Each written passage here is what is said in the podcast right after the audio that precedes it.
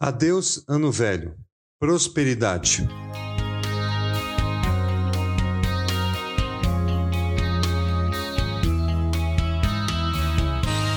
Mais um ano se foi. E que ano foi esse? Era um mistério no seu início como seria 2021. Perguntávamos no ano passado e, da mesma forma, hoje a dúvida permanece: como será 2022? Pelo que estamos vendo, provavelmente será um ano de juntar os cacos, como popularmente falamos em momentos de reconstrução. Seria algo semelhante, guardadas as proporções, com o que a Europa passou após a Segunda Guerra Mundial.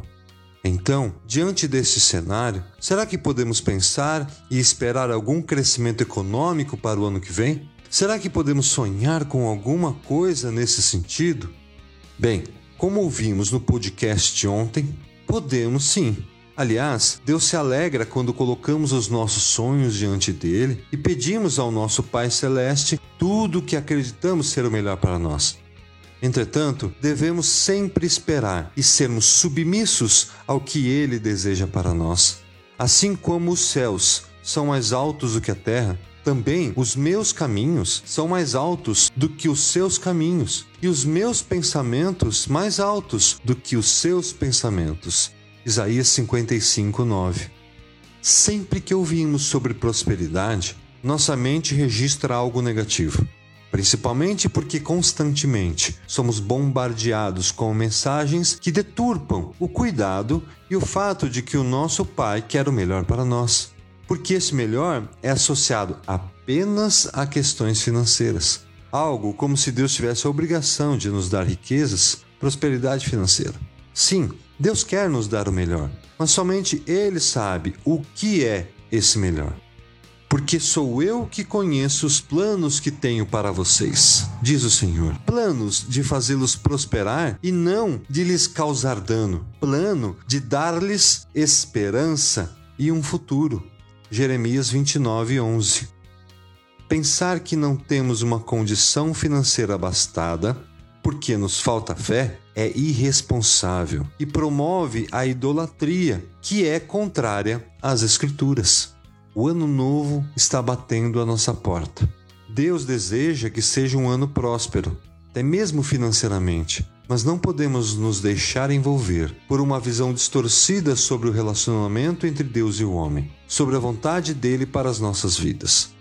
Onde a graça, que é o favor imerecido de Deus por nós, se torna obsoleta. Porque se limitarmos apenas o cuidado de Deus por nós a riquezas materiais, faremos o que o escritor americano James Goff observou. Deus é reduzido a uma espécie de serviçal cósmico, atendendo às necessidades e desejos da sua criação. Ouvimos sempre a seguinte frase nas festas de fim de ano: Deus me dê saúde, porque o resto eu corro atrás.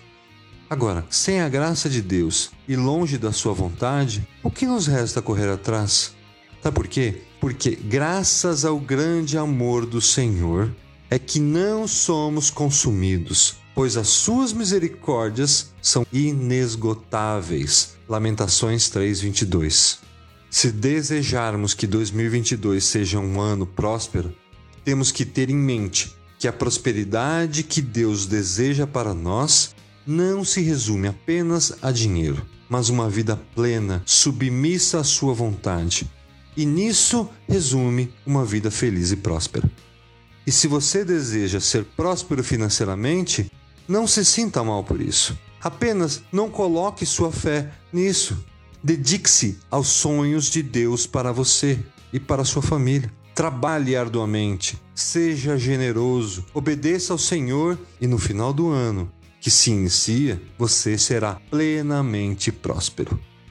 Busquem, pois, em primeiro lugar, o reino de Deus e a sua justiça, e todas essas coisas lhes serão acrescentadas. Mateus 6,33.